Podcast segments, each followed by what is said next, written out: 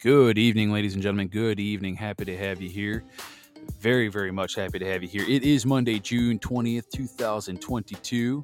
And uh, so we are doing a, uh, we're kind of taking a different direction with the His Hardline Quick Look. And so what we're going to be doing, instead of going over headlines like we typically did in the past, what we're going to be doing going forward is we're going to be this is kind of pretty much going to be like a his hardline discussion, but in more of a condensed version. Because uh, you know his hardline discussions typically go about you know 45 minutes to an hour, sometimes an hour and a half, depending. But uh, the his hardline quick look, we're going to try to keep it between 15 to 20. Sometimes it might you know venture off in the 25 minute mark. But um, anyway, I just wanted to get more information because there's a lot more information that we need to get out here at his hardline, and uh, especially when it comes to uh, with relevance with regards and relevance to the uh, National Assembly. And so today's title might look a little weird. It's called the Jesuit Blood Oath, and you might be wondering, well, why why are you talking about a Jesuit blood oath? This is weird. Yes, it is weird. And I am going to say that right now. It's very, very much weird. There's a reason why um, I'm doing what I'm doing first off with the His Hardline Quick Look. And here's here's what I'm doing. The reason I'm getting away from doing the, um, you know, uh, reading of headlines, because first off, I felt like reading off headlines and stuff like that just to try to poke fun at some of the stuff that was out there that, you know, most of the general public was reading. I felt like all I was doing was just regurgitating bull crap. and it was really doing nothing except wasting your time and I was wasting my own time because really we could actually spend a lot of time talking about something of real relevance. And so with the his hardline quick look, you're gonna it, some of this stuff might not make sense when I talk about it. But as you do your own research and digging, or we might talk about something else down the road, you you you may start to connect dots, if you will, of why I talked about certain things. Now, there's a reason I'm talking about the Jesuit blood oath because tomorrow morning, when I do the His Hardline discussion, there is, um, I'm going to be talking about um, a very, uh, oh, I'm going to try to be very careful here. Um, there is someone, if you will, that is a huge thorn on the National Assembly's side, if you will. And she stirs a lot of confusion, she stirs a lot of strife, and she has led many people astray. And what we're doing here at the assembly is obviously returning back to a de jure Republican form of government where we return back to self governance, where we, the people, are back in charge. Okay. Now, with what I'm going to talk about here today about the Jesuit blood oath, or it's also known as the Jesuit fourth vow, to the Rome Catholic Church Universal. And keep in mind, I'm not trying to attack Catholics. I am actually Catholic myself, okay? But this is apparently about, you know, to the Rome Catholic Church Universal. I guess there's a bit of a difference there, okay? Now, with what I'm going to talk about today is going to help connect the dots of what I'm going to discuss tomorrow.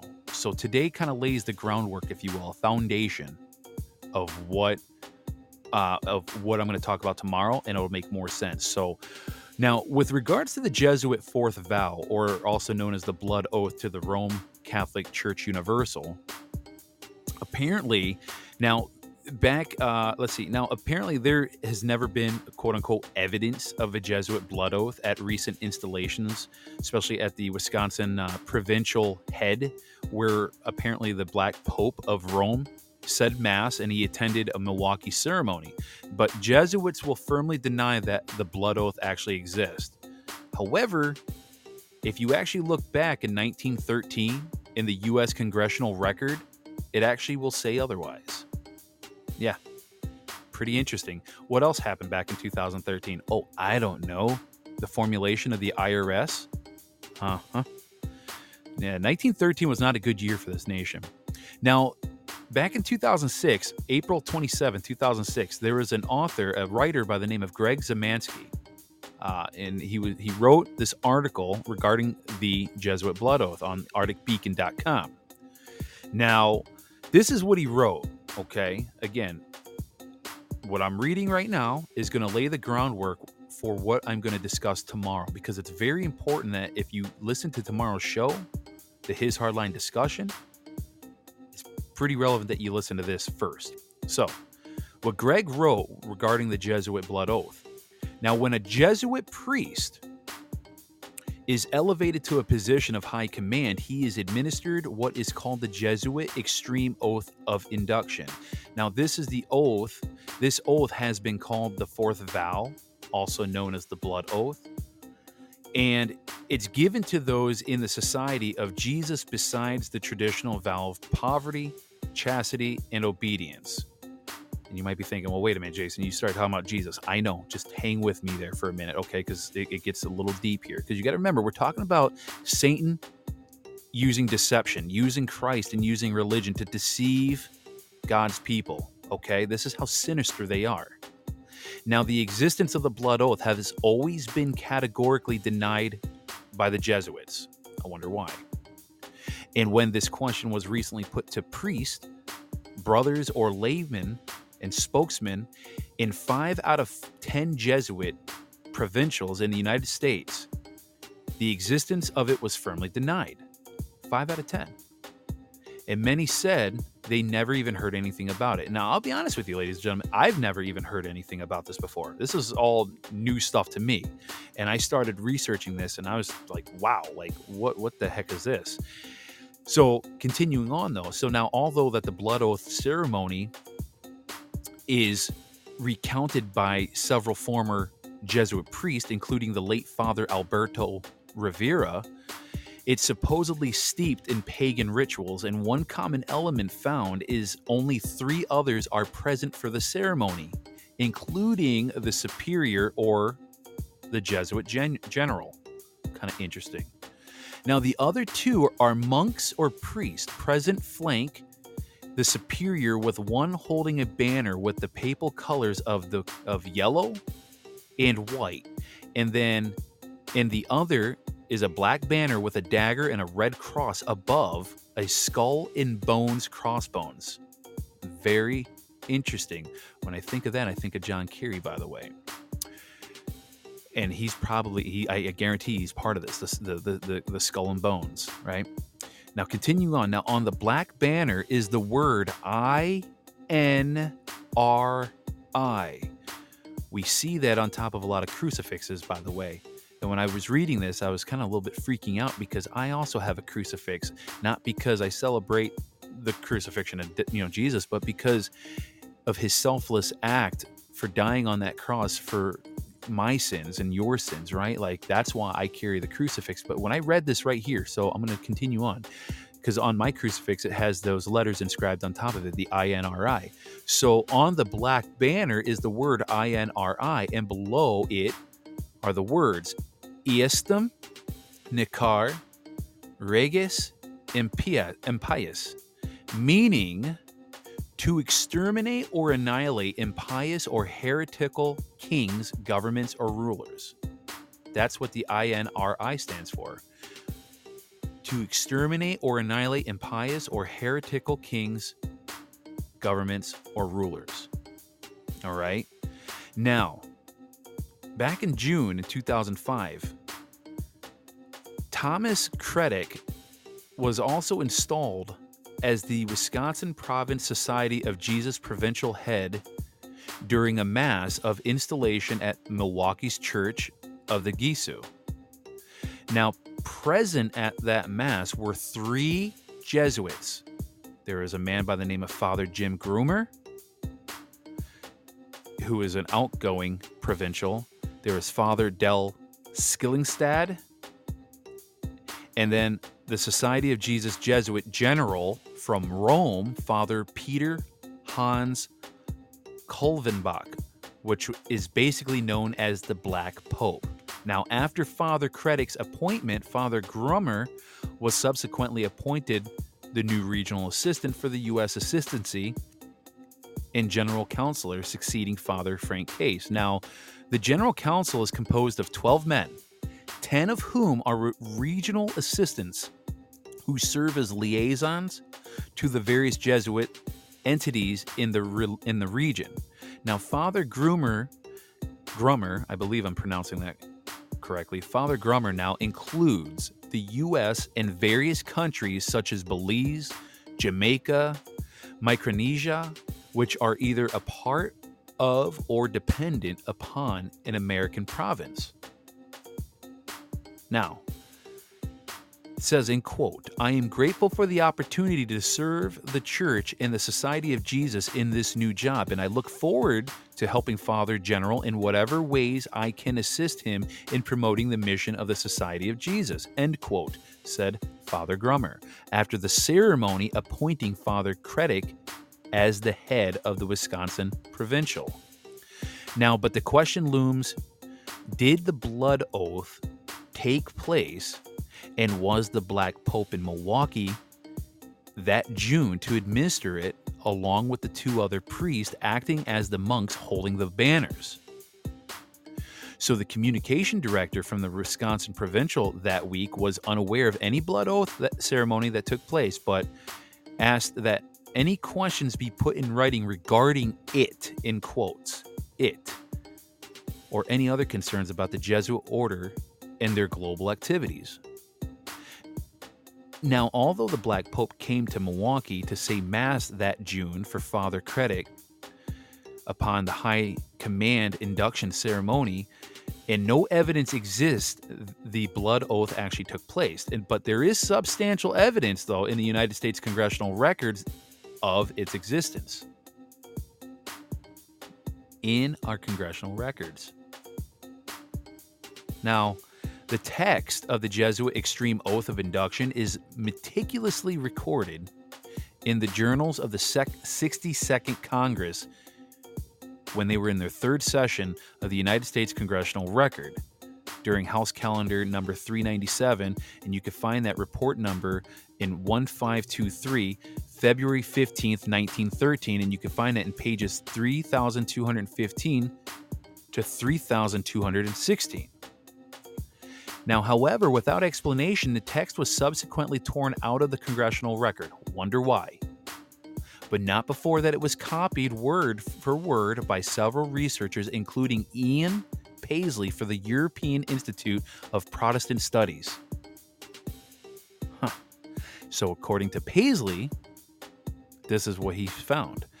The blood oath was also quoted by Charles Didier in his book Subterranean Rome, New York 1843, translated from the French original, and Father Alberto Rivera, who escaped from the Jesuit order in 1967 and died under suspicious circumstances in 1997, which was confirmed before his untimely death that the induction ceremony and the text of the Jesuit oath were identical to what appeared in the 1913 congressional record.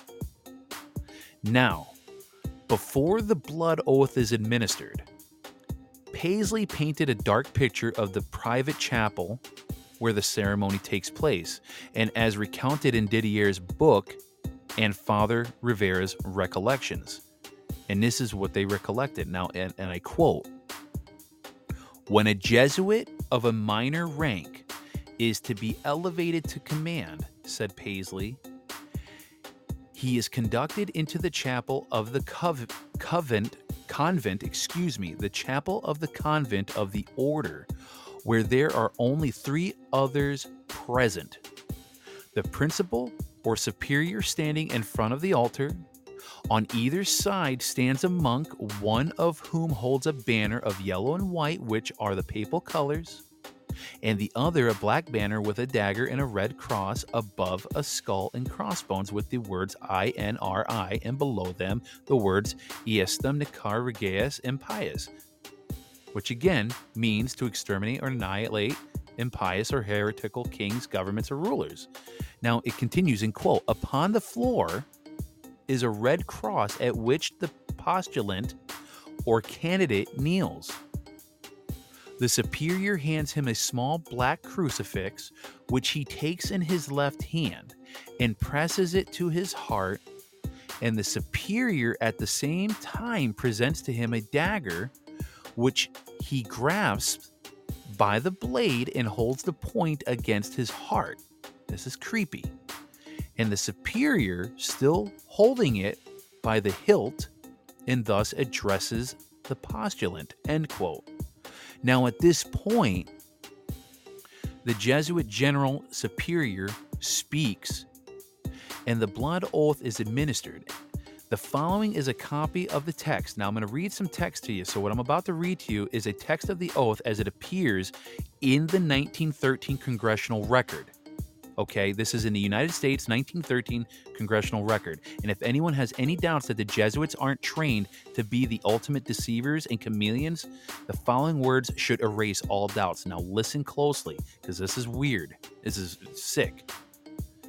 All right, so this is what the superior speaks. Okay, this is what the superior speaks. Listen up.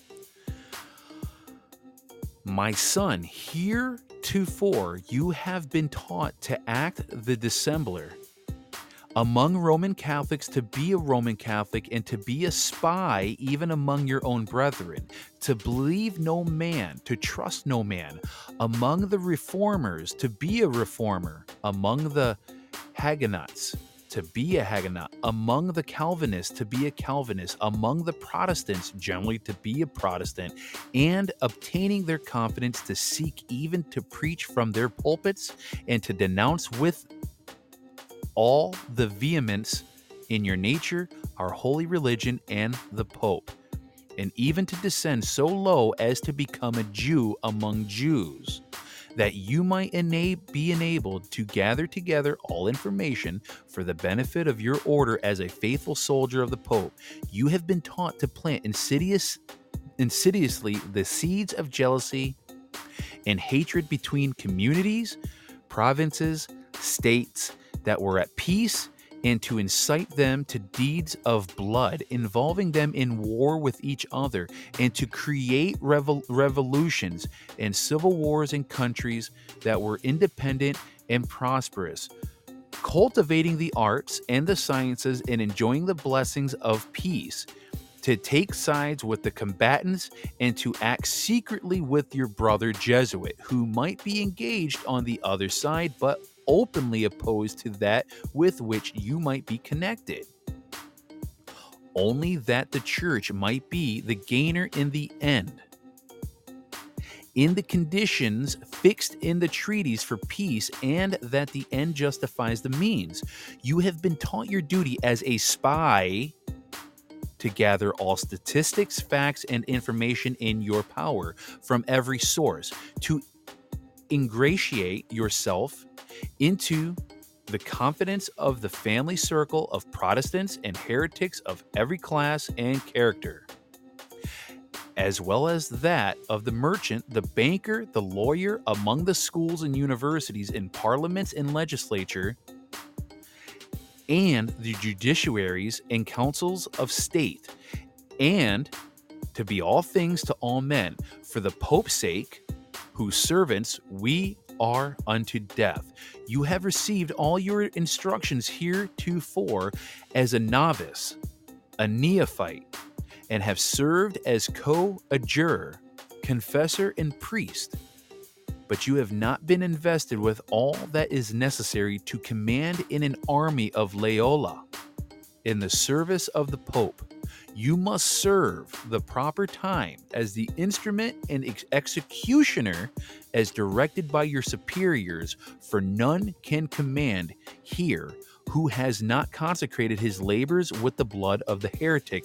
For without the shedding of blood, no man can be saved. Therefore, to fit yourself for your work and make your own salvation sure, you will in addition to your former oath of obedience to your order and allegiance to the Pope, repeat after me. Now, that part was what's spoken by the superior. Okay.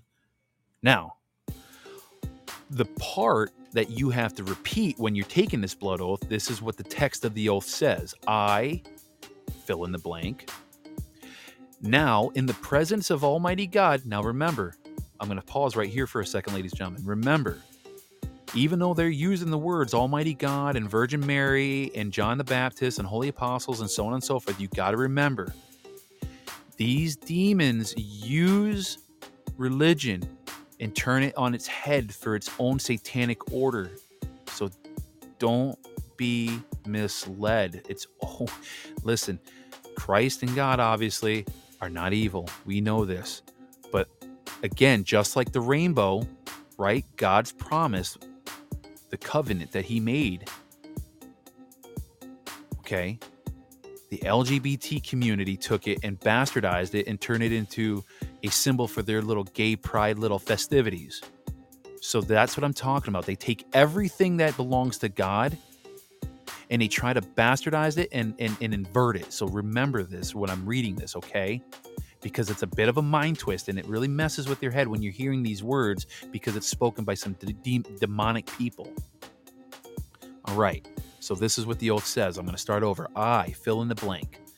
Now, in the presence of Almighty God, the Blessed Virgin Mary, the Blessed Saint John the Baptist, the holy apostles, Saint Peter and Saint Paul, and all the saints, sacred host of heaven, and to you, my ghostly Father, the Superior General of the Society of Jesus, founded by Saint Ignatius Loyola in the pontification of Paul III and continued to the present, do by the womb of the Virgin, the matrix of God, interesting word, and the rod of Jesus Christ, declare and swear that His Holiness the Pope is Christ, Christ's vice regent and is the true and only head of the Catholic or universal church throughout the earth.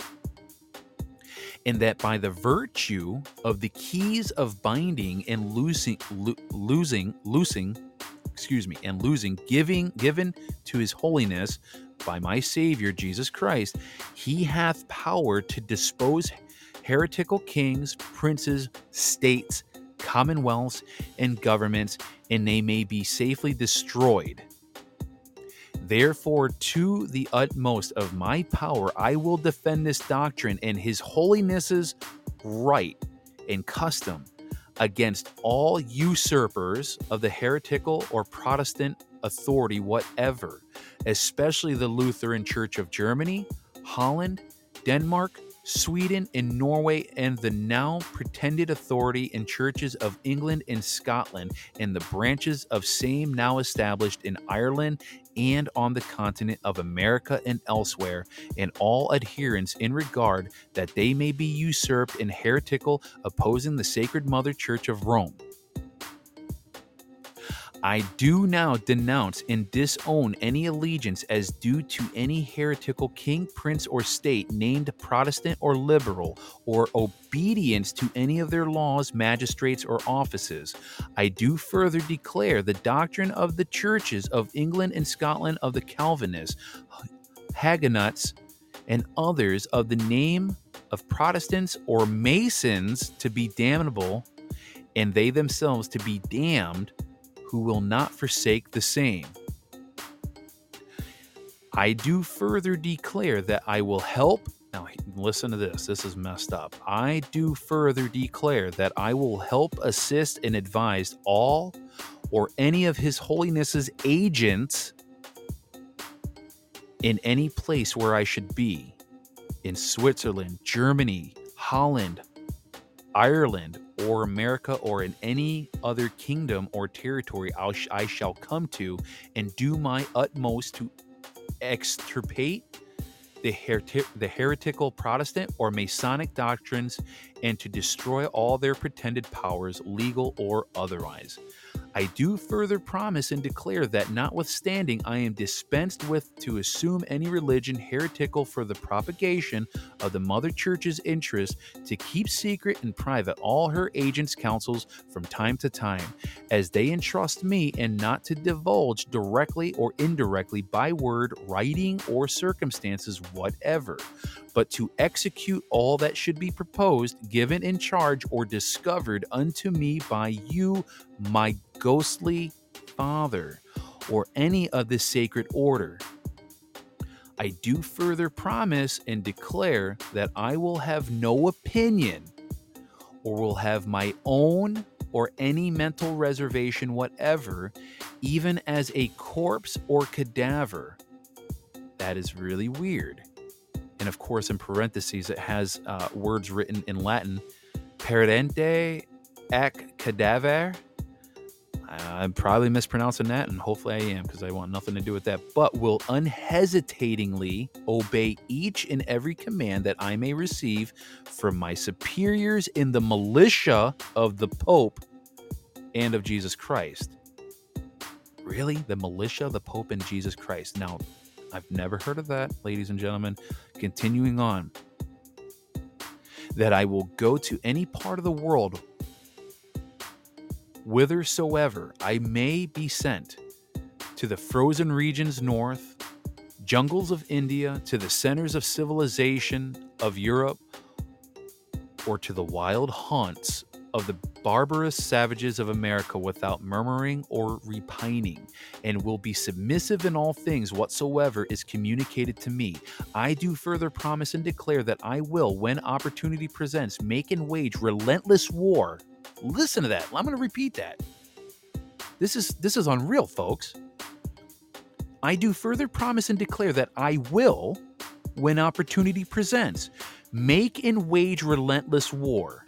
Well, they're certainly doing that secretly and openly. Well, they're definitely doing it openly against all heretics, Protestants, and Masons, as I am directed to do to extirpate them from the face of the whole earth, in that I will spare neither age, sex, nor condition. So basically, they'll go after handicapped people or elderlies, and that will hang, waste, burn, boil, flay, ugh, strangle, and bury alive these infamous heretics, rip up the stomachs and wombs of their women. Ugh. This is hard to read rip up the stomachs and wombs of their women, and crush their infants' heads against the walls in order to annihilate their execrable, ex, execrable race. That when the same cannot be done openly, I will secretly use the poisonous cup, the strangulation cord, the steel of the poniard, or the leaden bullet regardless of the honor, rank, dignity, or authority of the persons, whatever may be their condition in life, either public or private. Bear with me one second, folks. Hold on a second. My wife is just texting me to make sure everything's good. Hold on. Okay. I just wanted to make sure it wasn't important. Um, all right, where was I? Whatever may be their condition in life, either public or private, as I at any time may be directed so to do by any agents of the Pope or Superior of the Brotherhood of the Holy Father of the Society of Jesus, in confirmation of which I hereby dedicate my life, soul, and all corporal powers. That's a very important word, ladies and gentlemen. Corporal, as in corporation, corpse. It's a dead entity and with the dagger which I now receive, I will subscribe my name written in my blood in testimony thereof. And should I prove false or weaken in my determination, may my brethren and fellow soldiers of the militia of the Pope cut off my hands and feet and my throat from ear to ear, my belly be opened, and sulfur burned therein, with all the punishment that can be inflicted upon me on earth, and my soul shall be tor- tortured by demons in eternal hell forever. That I will, in voting always, vote for a Knight of Columbus in preference to a Protestant, especially a Mason, and that I will leave my party so to do. That if two Catholics are on the ticket, I will satisfy myself which is the better supporter of Mother Church and vote accordingly that I will not deal with or employ a Protestant if in my power to deal with or employ a Catholic, that I will place Catholic girls in Protestant families, that a weekly report may be made of the inner movements of the heretics, that I will provide myself with arms and ammunition, that I may be in readiness when the word is passed, or I am commanded to defend the church either as an individual or with the militia of the Pope. All which I, fill in the blank, your name, do swear by the blessed Trinity and blessed sacrament which I am now to receive to perform and on part of excuse me and on part to keep this my oath. In testimony hereof I take this most holy and blessed sacrament of the Eucharist and within the same further with my name written with the point of this dagger dripped in my own blood and seal in the face of this holy sacrament sacrament. And then it continues to say then he receives the wafer of course from the superior and writes his name with the point of his dagger dipped in his own blood taken from over his heart and then of course the and we're almost done here and then this is what the superior says afterwards then the superior then says, You will now rise to your feet, and I will instruct you to the catechism necessary to make yourself known to any member of the society of Jesus belonging to this rank. In the first place, you, as a brother Jesuit, will with and with another mutually make the ordinary sign of the cross as any ordinary Roman Catholic would. Then one crosses his wrist, the palms of his hands open, and the other in and the other in answer crosses his feet, one above the other. The first points with forefinger of the right hand to the center of the palm of the left. The other with the forefinger of the left hand points to the center of the palm of the right. Sounds like a terrible dance. The first then with the, his right hand makes a circle around his head, touching it the other then, with the forefinger of his left hand, touches the left side of his body just below his heart. And the first then, with his right hand, draws it across his throat to the other. And the latter then, with a dagger, down the stomach and abdomen of the first. The first then says, Lustum. And the other, an- the other answers, Nakar. The first, Reges and the other answers impious. The first will then present a small piece of paper folded in a peculiar manner four times, which the other will cut long, longitudinally. It's a big word, excuse me, ladies and gentlemen. And which will cut longitudinally, and on opening the name, Jesus will be found written upon the head and arms of a cross three times. You will then give and receive with him the following questions and answers. And those questions are From whither do you come? Then you answer the Holy Faith. The next one Whom do you serve? And the answer is the Holy Father at Rome, the Pope, and the Roman Catholic Church universal throughout the world. Now, Anna von Reitz took this oath, and we're going to talk about this tomorrow. This is why I had to lay this groundwork today. Um, another question they ask Who commands you? Answer the successor of St. Ignatius, uh, Ignatius Loyola, the founder of the Society of Je- Jesus, or the soldiers of, the, of Jesus Christ. Uh, next question Who receives you? Answer A vulnerable man in white hair. How? Answer With a naked dagger, I kneeling upon the cross beneath the banners of the Pope and of our sacred order. Next question Did you take an oath? Answer I did to destroy heretics and their governments and rulers, and to spare neither age nor sex nor condition, to be as a corpse without any opinion or will of my own, but to implicitly obey my superiors in all things without hesitation or murmuring. Next question Will you do that? Answer I will. How do you travel? Answer In the bark of Peter the fisherman. Whither do you travel? Answer To the four quarters of the globe. For what purpose? Answer To obey the orders of my general and superiors and execute the will of the Pope and faithfully fulfill the conditions of my oath. And that's when they say, Go ye then into the world and take possession of all the lands in your name of the Pope he who will not accept him as the vicar of Jesus and his vice regent on earth, let him be accursed and exterminated. Again, you could find that article at arcticbeacon.com. That was read. Uh, that was written by Greg Szymanski, and uh, Greg, I believe, also had a broadcast as well, Repu- called the Republic Broadcast Network. I believe you can find it on rbnlive.com. I'm not sure if it's still there or not, but um, that is um well put it simply, that's pretty much what the uh, the Jesuit fourth vow is, or also known the blood oath to the Rome Catholic Church Universal. And again, I know this is a little bit long. This is kind of goes beyond a quick look, but I had to lay this foundation today because otherwise tomorrow's show would just go on forever. So I felt like I had to do this in a two-parter. The His Hardline quick look today, and then tomorrow we're going to discuss in Anna von Reitz's own words from her own blog, her own articles, what she wrote regarding this blood oath.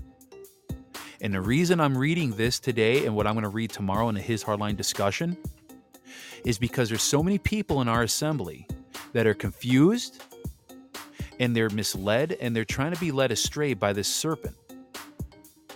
She's trying to ruin the progress that we have made in the assembly. And enough is enough. This demon woman has to be put in her place. Enough is enough because, again, like Jesus said, the good Jesus, not this one that they talk about in their little blood oath here, but Jesus Christ said, We have authority over to step over snakes and scorpions.